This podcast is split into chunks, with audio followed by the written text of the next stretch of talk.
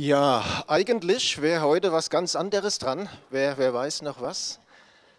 Hiskia, der zweite Teil über den König Hiskia war eigentlich vorgesehen heute normalerweise. Aber was ist in diesen Tagen schon normal, oder? Und wir werden Hiskia, wenn es zum späteren Zeitpunkt noch machen, aber heute aus aktuellem Anlass, äh, das Thema, das seit, seit Wochen wirklich die, die Welt bewegt und äh, was ich unheimlich interessant finde, ist, wenn du mit, mit Leuten redest, mit Leuten im Gespräch bist, auch mit, ähm, mit Personen, die, die gar nicht gläubig sind. Da ist bei vielen eine Angst, eine Unsicherheit, ähm, wie geht alles weiter? Ähm, was passiert da gerade in unserer Welt? Ja, Corona, Angriffskrieg von Russland auf die Ukraine, jetzt im Nahen Osten. Was ist da los? Und ich glaube, es ist einfach wichtig, dass wir diese Ereignisse biblisch einordnen können, heilsgeschichtlich einordnen können. Denn ganz ehrlich, wenn, wenn wir es nicht können, nicht verstehen, wer dann? Wer, wer soll es dann verstehen? Draußen in der Welt. Ihr habt äh, mitbekommen, dass vor ziemlich genau einem Monat, am 7. Oktober, die Hamas aus dem Gazastreifen heraus Israel überfallen hat. Und was das, äh, was das Ausmaß betrifft, auch, auch das Ausmaß der, der Brutalität, der Grausamkeiten, die da verübt wurden, da musst du wirklich weit zurückgehen in die Geschichte, in die ähm, NS-Zeit oder zu irgendeinem russischen oder mittelalterlichen Pogrom, um da irgendwas Vergleichbares zu finden. Und die, die erste Botschaft, die erste gute Botschaft ist, ist folgende. Dieser Angriff hat Israels Armee, eine, eine der besten Armeen, eigentlich auch eine der besten Geheimdienste, die es so gibt, total überrascht. Gott hat es nicht überrascht. Und das ist die erste gute Botschaft von heute. Gott ist in Kontrolle. Er war in Kontrolle, er ist in Kontrolle und er wird weiterhin in Kontrolle sein. Das ist unheimlich wichtig, dass wir uns das immer vor Augen halten. Wir wurden überrascht, viele Experten wurden überrascht, Gott wurde nicht überrascht. Gott ist in Kontrolle. Und das heißt, danke, heißt natürlich nicht, dass das Gott egal wäre, was da passiert. Und es soll auch uns nicht egal sein. Im Gegenteil, ich glaube, es ist essentiell, auch für die Zeit, die kommen wird, dass wir verstehen, wer Israel ist, dass wir verstehen, welche Bedeutung Israel hat für uns als Einzelne, aber auch für uns als Gemeinde. Und wisst ihr, es gibt viele liebe Brüder und Schwestern, Leute, die Jesus wirklich von Herzen lieben, ihm vom Herzen nachfolgen, aber was Israel betrifft, total blind sind. Total blind sind, überhaupt nicht verstehen, was sind Gottes Gedanken über Israel, was sind Gottes Pläne mit Israel. Und Wisst ihr, das ist einfach schade, weil dann ist in deinem Glaubensleben an einem Punkt, der Gott sehr wichtig ist, ist dann ein blinder Fleck. Und ich sage das überhaupt nicht als Vorwurf, überhaupt nicht. Ich sage euch was, ich war früher genauso. Mir ging das früher ganz genauso. Ich konnte mit dem jüdischen Volk, mit Israel nichts, nicht viel anfangen. War so. Hat sich dann äh, geändert, als ich 96 zum ersten Mal in Israel, in Israel war. Und, und heute soll es einfach darum gehen. Habe mal drei Punkte rausgesucht. Welche Bedeutung hat Israel für uns? Das sind drei Punkte. Man könnte wahrscheinlich auch fünf oder sechs finden, können die Zusammenstellungen anders machen. Also ist jetzt nicht dogmatisch äh, zu sehen, diese drei Punkte, aber ich glaube, das sind einfach drei wichtige, ähm, ganz gravierende Punkte. Bedeutung Israels für, für uns. Ja, Punkt 1. Ähm, als Gott seine Geschichte mit Israel beginnt, da beginnt er die mit einem Mann, mit einer Person. Und ich glaube, jeder hat schon mal den Namen gehört, auch wenn du heute vielleicht als, als Gast hier bist, da da wenig verstehst, aber was redet der davon eigentlich für ein Zeug? Ich glaube, selbst dann kennst du diesen Namen. Die Rede ist von Abraham. Abraham, ja, Abraham, der, der lebte ja in einer ganz anderen Ecke der Welt, der lebte beim ganz anderen Volk und Gott ruft Abraham hinaus, sagt Abraham, verlass alles, geh in das Land, das ich dir zeigen werde. Also Abraham wusste noch gar nicht mal, wohin es eigentlich geht. Ja, muss ich eher Pelzmantel einpacken oder Badehose? Er wusste nur, ich muss aus meinem Land. Gott hat etwas Neues mit mir vor ziemliche Herausforderung, stimmt's? Aber wie so oft bei Gott, bei einer großen Herausforderung gibt es auch einen großen Zuspruch. Und so sehen wir quasi von Anfang an, 1. Mose 12, wo Abraham berufen wird, diesen Zuspruch Gottes an ihn, wo er sagt, Abraham, hör mal zu, ich will segnen, die dich segnen und verfluchen, die dich verfluchen. Und in dir sollen gesegnet werden alle Geschlechter auf Erden. Und, und wir sehen hier schon an dieser zweiten Hälfte des Verses, dass dieses Prinzip von Segen und Fluch weit über Abraham als einzelne Person, als Individuum, weit hinausgeht. Genauso bestätigt es die Bibel, zum Beispiel 4. Mose 24, 9. In dieser Zeit war Israel schon zu einem Volk geworden und war auf dem Weg in das verheißene Land. Ja, das Land, das Gott ihnen versprochen hat. Und das, ähm, das hat nicht jedem gepasst. Ja, komischerweise, wie, wie heute, hat sich wenig irgendwie geändert. Und da gab es einen König, ein heidnischer König, Balak hieß der, und der, der, war, der war etwas cleverer als die anderen. Und der wusste, wir werden Israel nicht im Kampf besiegen. Das wird einfach nicht funktionieren. Wir müssen das Ganze geistlich angehen. Und was macht der Balak? Er sucht einen Propheten. Ja, jobbörse.de sucht einen Propheten, der ihm Israel verflucht. Und da hat er auch einen gefunden, Biliam hieß der, und der hätte das auch sehr gerne gemacht, weil das richtig gut dotiert war, dieser Job. Aber wisst ihr was?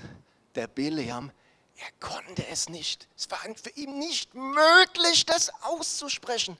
Er konnte es nicht, sondern er muss durch Gottes Geist, muss er sagen, über Israel, gesegnet sei, wer dich segnet und verflucht, wer dich verflucht. Und liebe Freunde, dieses Prinzip gilt bis zum heutigen Tag. Paulus macht sehr deutlich, Römerbrief Kapitel 11, dass Israel nach wie vor Gottes erwähltes Volk ist. Gott hat sein Volk nicht verworfen. Und dieses Prinzip von Segen und Fluch gilt bis heute. Und das sehen wir, das sehen wir an der Geschichte von Einzelpersonen, das sehen wir an der Geschichte von Nationen, dass dieses Prinzip bis heute Gültigkeit hat. Was ist es eigentlich Gottes Segen? Und es heißt sicher nicht, dass es nie Schwierigkeiten gibt. Es heißt sicher nicht, dass wenn wir ähm, so bestimmtes Schema machen, dann nach einem Jahr eine Million auf dem Konto haben. Ja, gibt es auch diese theologische Richtung, Wohlstandsevangelium ist leider vielleicht keinerlei biblische Basis. Äh, also das heißt es nicht. Aber was, was heißt Gottes Segen? Gottes Segen heißt sein Wohlwollen, sein übernatürliches Wohlwollen, seine übernatürliche Gunst auf deinem Leben, auf dem Leben deiner Kinder, auf dem Leben unserer Gemeinde. Das heißt Gottes Segen. Ich glaube, wir leben in einer Welt, hey, wo wir, wenn wir eins brauchen, dann brauchen wir Gottes Segen. Ja, also ich ich brauche ihn, definitiv. Gottes Segen. Und eine Möglichkeit, ein, ein, ja, ein Weg, um diesen Segen zu empfangen nach der Bibel, ist das, wenn wir Israel segnen. Und da haben manche ein Problem. Warum? Weil sie denken, dass das bedeuten würde, dass ich jetzt alles und jedes, was Israel macht, toll finden muss. Oder dass ich gar ein Feind der, der Araber, der Palästinenser sein müsste. Leute, das ist totaler Quatsch, totaler Unsinn. Israel macht überhaupt nicht alles richtig. Natürlich macht Israel Fehler. Ja, machen wir keine. Macht unsere Regierung vielleicht keine Fehler. Natürlich macht Israel Fehler. Natürlich darf ich das in einer angemessenen Art und Weise auch ansprechen und kritisieren. Das ist überhaupt keine Frage. Und erst recht muss ich kein Feind der Araber sein. Jesus Christus ist für jeden Menschen gestorben, auch für Palästinenser, auch für Araber. Und er liebt die arabischen Völker, selbstverständlich genauso. Er hat wunderbare Pläne mit den arabischen Völkern. Lest dir mal durch Jesaja 19. Von Ägypten die Rede ist, wie das in der Zukunft mal sein wird.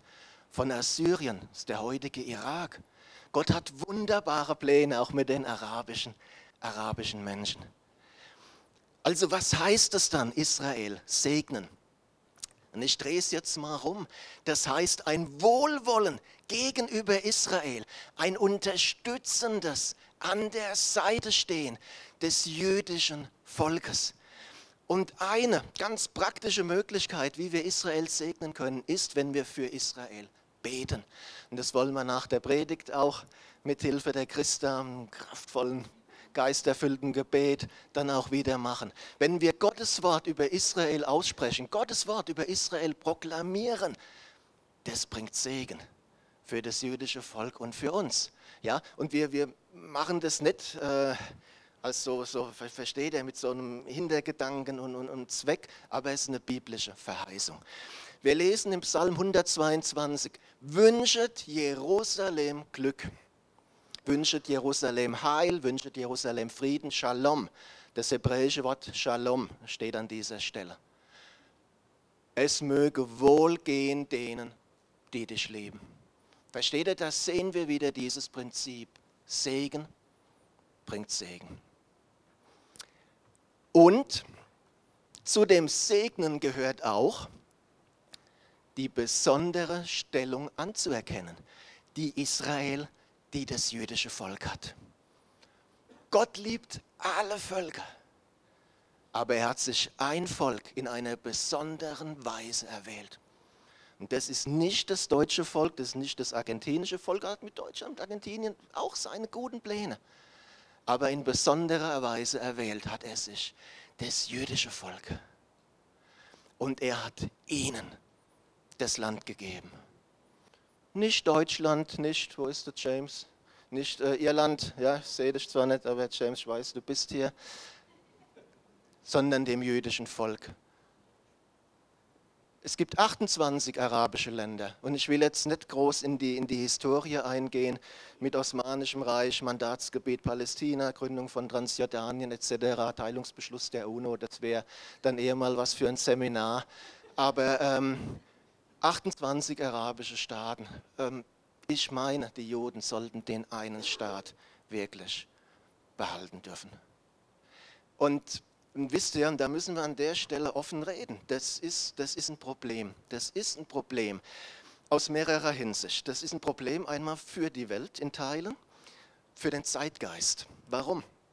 Es gibt verschiedene geistliche Strömungen, die in dieser Zeit am Wirken sind.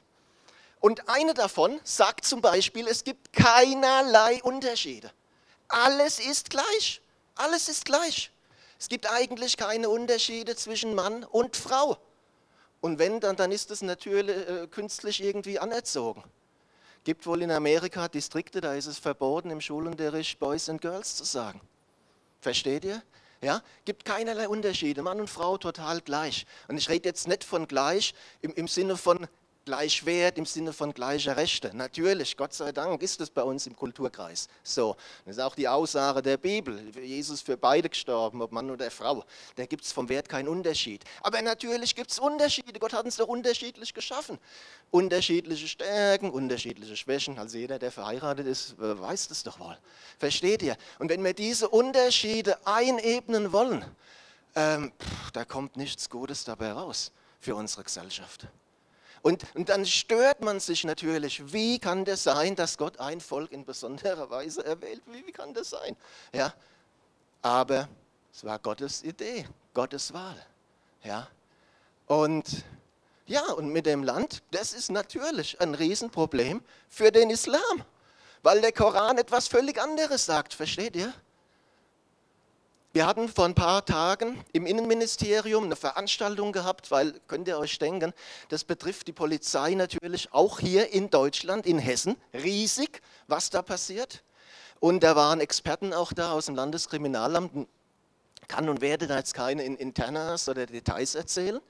Aber, das war nochmal sehr interessant, wenn du dir anschaust, die Symbolik der Hamas oder vergleichbarer extremistischer Gruppen, da findest du dann oft das Land Israel.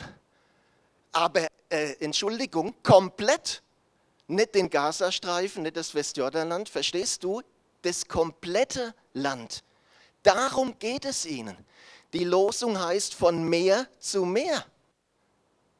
Und ich will keinem zu nahe treten, aber ich glaube, manche haben noch nicht verstanden, dass Israel momentan um seine Existenz kämpft. Wenn eine Hamas gewinnt, wenn eine Hisbollah gewinnt, wenn ein Iran gewinnt, wird es dort unten keinen Judenstaat mehr geben. Und solange Israel nur einen Quadratmeter Boden hat, wird es für einen strenggläubigen Moslem, ich rede jetzt nicht von, von Moslems, die vom, vom, Namen, wisst ihr, so wie manche sagen, ich bin Christ, also Weihnachten in die Kirche gehen. Ich rede jetzt wirklich von einem strenggläubigen Moslem. Der wird es nie akzeptieren können, weil einfach der Islam, etwas, der Koran, etwas völlig anderes sagt. Und, und das ist einfach wichtig, das zu wissen. Ein Prinzip, Gottes Segen zu bekommen, und das ist, das ist nicht das Einzige, da gibt es natürlich noch mehrere. Die Eltern zu ehren, den Zehnten zu geben, all das sind auch, haben wir auch mal gepredigt, ne? Segen und Fluch, diese Prinzipien. Aber ein wichtiges Prinzip ist, wenn wir Israel segnen. Und wisst ihr, das ist eine Entscheidung, die jeder einzelne von uns trifft.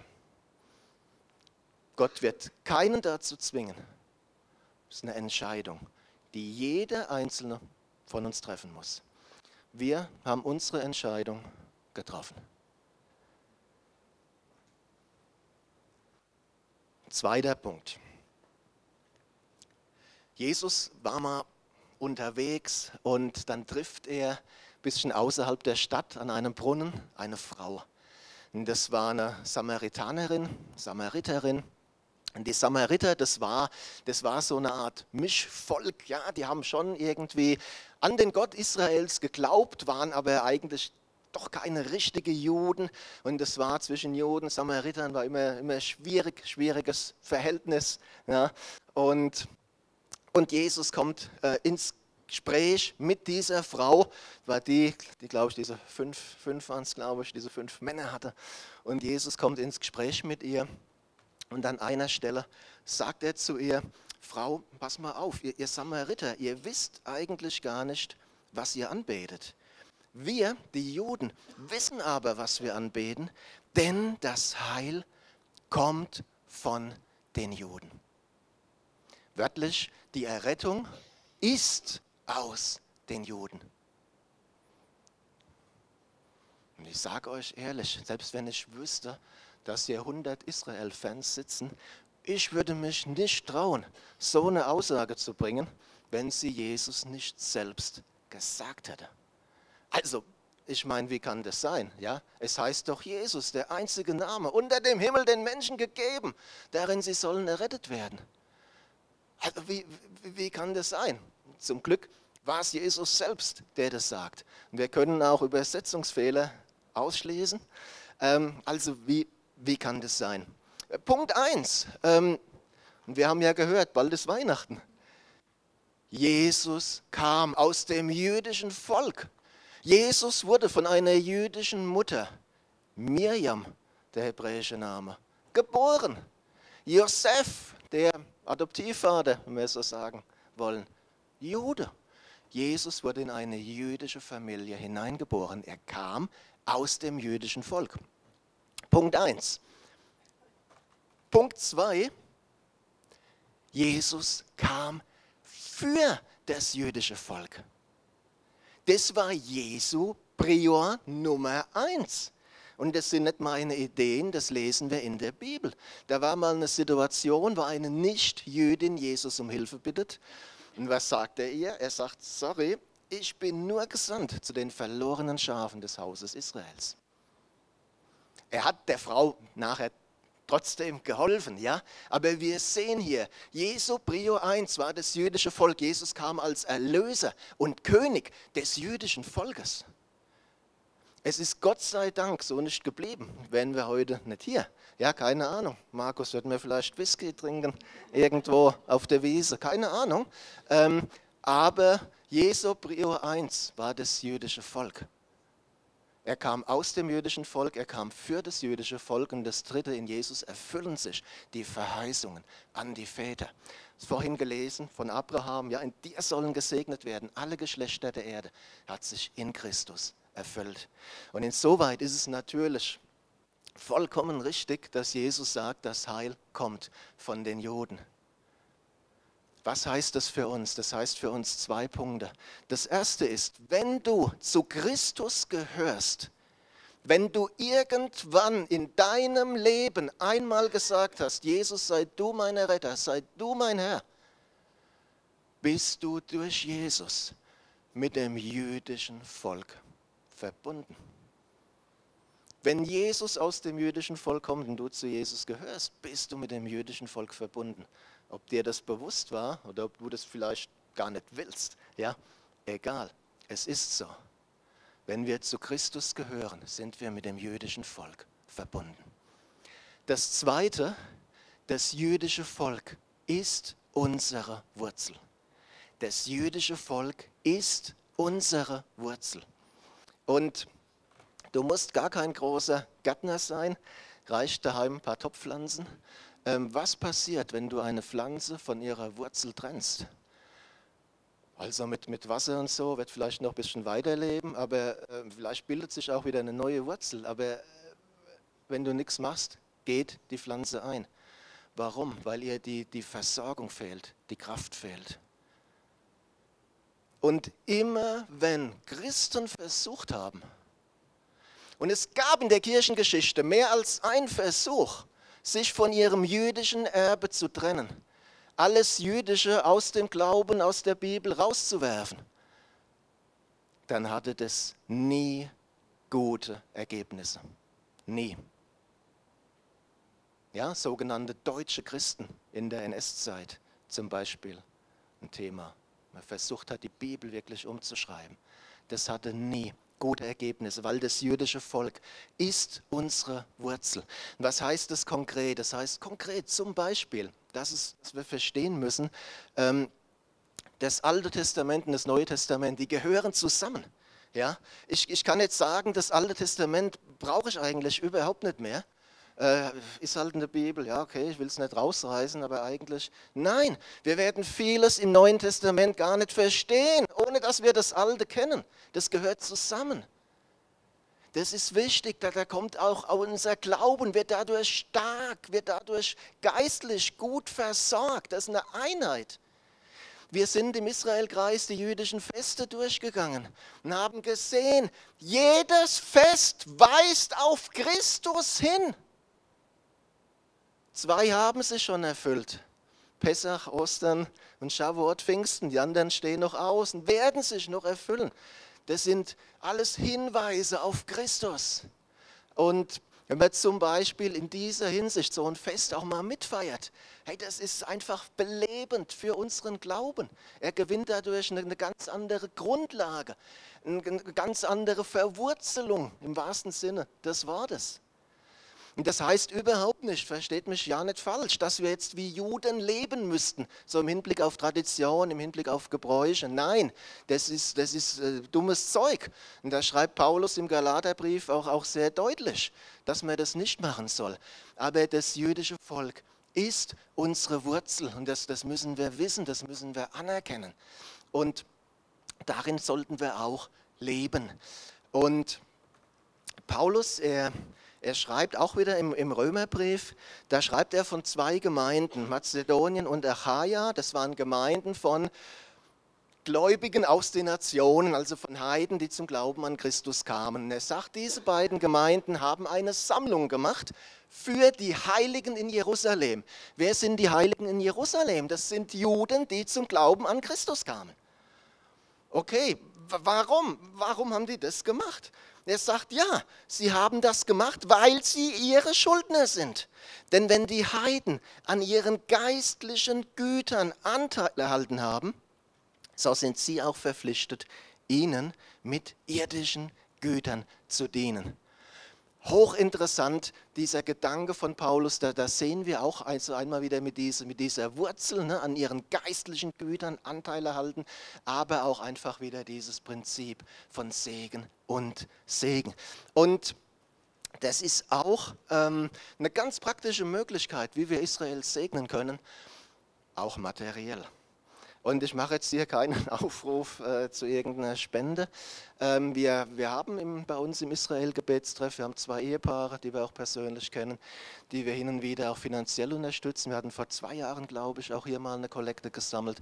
Und ähm, ich, ich sage euch eins, äh, es funktioniert einfach, weil Gott es sagt.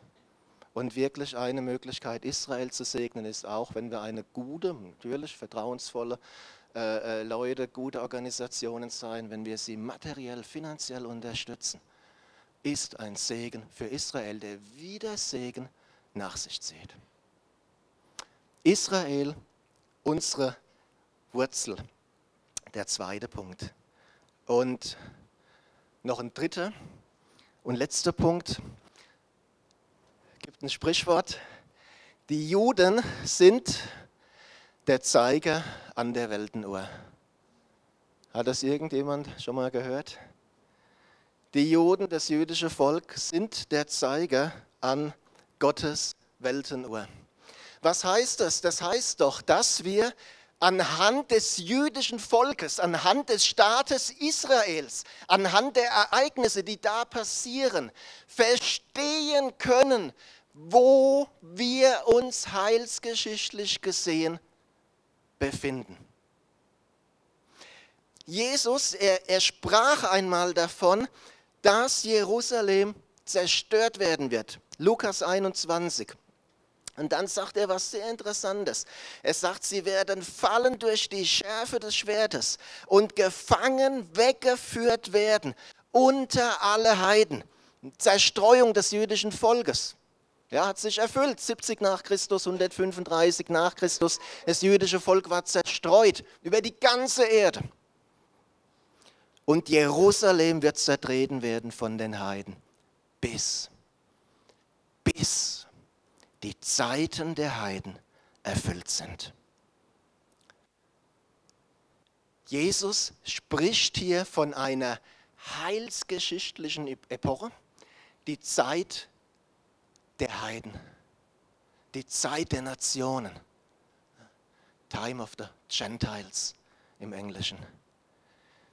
Ein Zeitabschnitt, wo Israel beiseite gestellt wurde, nicht verworfen wurde, das ist ein ganz großer Unterschied, aber beiseite gestellt wurde und wo Gott in der Völkermission sich den Heiden, den Nationen in einer besonderen Weise zugewendet hat. Jesus sagt aber auch, dieser Zeitabschnitt wird einmal zu Ende gehen. Seit 1948 gibt es wieder einen israelischen Staat, nach fast 2000 Jahren der Zerstreuung. Genauso wie es die Bibel ankündigt. Seit 1967 hat Israel wieder die Kontrolle über die Altstadt von Jerusalem. Seit 2010 etwa lebt die größte nationale jüdische Gruppe nicht mehr in den Vereinigten Staaten von Amerika, sondern in Israel. Gott bringt sein Volk zurück, genau wie er es zugesagt hat. Leute, die Zeiten der Heiden gehen zu Ende. Die Zeiten der Heiden gehen zu Ende. Und das ist genau die Periode, in der wir sind. Und die Bibel lässt, lässt auch keinen Zweifel an dem, was noch kommen wird. Es wird irgendwann ein dritter Tempel gebaut werden. Ja, jeder heute sagt, völlig unmöglich, völlig, völlig verrückt. Wie, wie kann das passieren? Es wird passieren. Es wird irgendwann jemand kommen, der in diesem ganzen Chaos da unten einen scheinbaren Frieden schafft. Durch ein, wohl durch ein übergreifendes Bündnissystem. Und viele, auch von Israel, werden sagen, das ist Gott. Das Problem ist nur, es ist nicht Gott, dieser Mann, sondern Gottes größter Feind. Nach einiger Zeit wird er diesen Bund mit Israel brechen und wird zum größten Verfolger Israels werden, den es jemals gab. Wenn du ein bisschen fit bist in der Geschichte vom jüdisch-römischen Krieg, ein bisschen was kennst, von ähm, der Inquisition ein bisschen was kennst, von einem Adolf Hitler ein bisschen was kennst, und dann hörst, das soll, äh, der, der da kommt, wird noch schlimmer, kriegen wir ungefähr eine Vorstellung, was das bedeuten wird. Gott kommt auch hier zu seinem Ziel. Auch in dieser Zeit wird er immer in Kontrolle sein. Der Thron, der war nicht leer, den Johannes gesehen hat in der Offenbarung. Da saß jemand. Und Christus, er wird wiederkommen, wird seine Gemeinde retten und sein Volk Israel. Ja, und, und dann werden sie ihn erkennen. So sagt die Bibel, werden ihn annehmen. Gott kommt zu seinem Ziel. Er kommt zu seinem Ziel. Und das Böse, die Finsternis, wird nicht die Oberhand behalten. Alle Knie müssen sich einmal vor Christus beugen. Alle Knie. Leute, die Menschen mit, mit Schaufeln enthaupten, die Handgranaten in irgendwelche Räume schmeißen, wo, wo Babys mit drin sind. Auch deren Knie werden sich einmal vor Christus beugen müssen. Die Frage ist eine andere. Die Frage wird mehr und mehr und mehr dies sein, wo stehen wir bei dem Ganzen? Stehen wir an der Seite Gottes Volk oder nicht? Und ich sage euch eins, man, man muss immer die, die Wahrheit sagen und auch ehrlich sein. Du kannst jetzt vielleicht noch neutral sein in dem allem. Es wird eine Zeit kommen, wo es nicht mehr möglich ist. Und ich sage dir auch, diese Entscheidung wird ihren Preis haben. Müssen wir uns einfach darüber im Klaren sein. Aber es ist die richtige Entscheidung und es lohnt sich, an der Seite des Siegers zu stehen. Und der Sieger ist Christus, der wiederkommen wird, der Gottes Reich hier aufrichten wird. Israel und wir, drei ganz konkrete, ich hoffe auch so ein bisschen praktisch anwendbare Punkte. Ein Aspekt für Gottes Segen ist einfach der, wenn wir Israel, wenn wir das jüdische Volk segnen. Ähm, anderer Aspekt, Israel ist unsere Wurzel, geistlich gesehen. Und der dritte Aspekt, Israel ist einfach ein, ein, ganz wichtiger Faktor, Indikator für die Heilsgeschichte, für, die, für einfach die, die Zeit, in der, wir uns, in der wir uns befinden. Und ich hatte es schon mal gesagt, ähm, bei einer Predigt, äh, viele kennen ja die Geschichte von der Ruth. Ne? Das war ja diese moabitische Frau, die ähm, ja, mit einem jüdischen Mann verheiratet war, auch ihre Schwester, es war eine Familie, ist aus Israel ausgewandert nach Moab, heutige Jordanien. Und dann ist auch die halbe Familie gestorben. Also äh, alles ein bisschen schwierig. Und die Naomi, ihre jüdische Schwiegermutter, sagt dann zu der Ruth, Ruth, ich gehe wieder zurück nach Israel. Ähm, pass auf, du und deine Schwester, äh, ihr, ihr, seid noch jung, sucht, sucht einfach andere Männer, heiratet und, und werdet glücklich. Und und beide, Ruth und ihre Schwester, die Orpa, sagen, Naomi, nein, kommt nicht in Frage. Wir gehen mit dir, wir gehen mit dir nach Israel. Und, und auf dem Weg, und äh, kann man so ein bisschen auch als Bild einfach sehen für Schwierigkeiten. Und an einer Stelle sagt die Orpa, ähm, hey, ich habe mir es anders überlegt, auf Wiedersehen. Und es heißt, sie kehrte um zu ihrem Volk und zu ihrem Gott. Und äh, ja, das war nicht, nicht der Gott, äh, den, den wir verehren. Aber die Ruth, die sagte, Naomi, ich habe eins erkannt. Dein Gott ist mein Gott und dein Volk ist mein Volk. Ich bleibe mit dir. Und lasst uns so in einem biblischen, in einem biblischen Sinne an Israels Seite bleiben. In guten, ruhigen, aber auch in schwierigen, stürmischen Zeiten. Gott helfe uns dabei. Amen.